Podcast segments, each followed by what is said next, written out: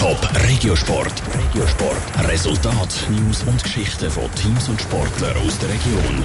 Zum zweiten Mal hintereinander steht FC St. Gallen im Schweizer Göppfinal. Das dank dem Halbfinalsieg zu Iverdon. Grosse Freude und Erleichterung für den Trainer von der Ostschweizer Peter Zeidler.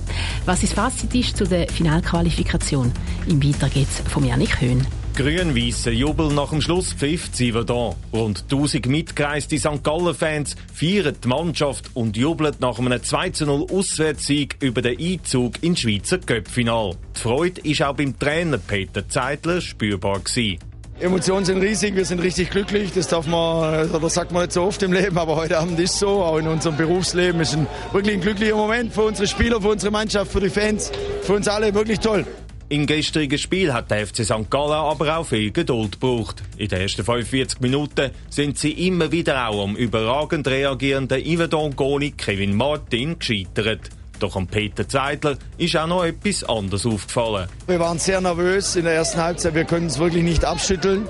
Wir dürfen aber auch nicht vergessen, dass es ein sehr guter Gegner war gegen uns. Die haben nicht umsonst Zürich und Lausanne ausgeschaltet. Wir konnten das auch zu Beginn der zweiten Halbzeit nicht ablegen, diese Nervosität. Aber nach dem 1-0 waren wir dann richtig befreit. Nicht nur befreit, sondern die Ostschweizer haben das Spiel ab dann kontrolliert und nach dem 2-0, wo per Freistoß geschossen worden ist, haben St. Gallen die Führung souverän verwaltet. Der FC St. Gallen steht jetzt zum zweiten Mal hintereinander im Finale. Der Peter Zeidler freut sich auf ein grosses Fest mit vielen Fans. Wir haben ja gesagt nach dem letzten Jahr, wir wollen wiederkommen, wenn wieder Zuschauer da sind. Und im Idealfall gewinnen wir natürlich. Aber wir freuen uns erstmal, dass wir dabei sind, dass wir mit vielen Tausend aus St. Gallen dahin gehen, dass es ein Fest gibt, ein friedliches Fest natürlich. Im Finale am 15. Mai wartet im Berner Wankdorf dann der FC Lugano. Und wie es der Zufall so will, gibt es am nächsten Sonntag eine sogenannte Hauptprobe vor dem Cup-Final. Dann spielen die beiden Mannschaften in der Super League am Viertel ab 2 im Kibum Park St. Gallen gegeneinander.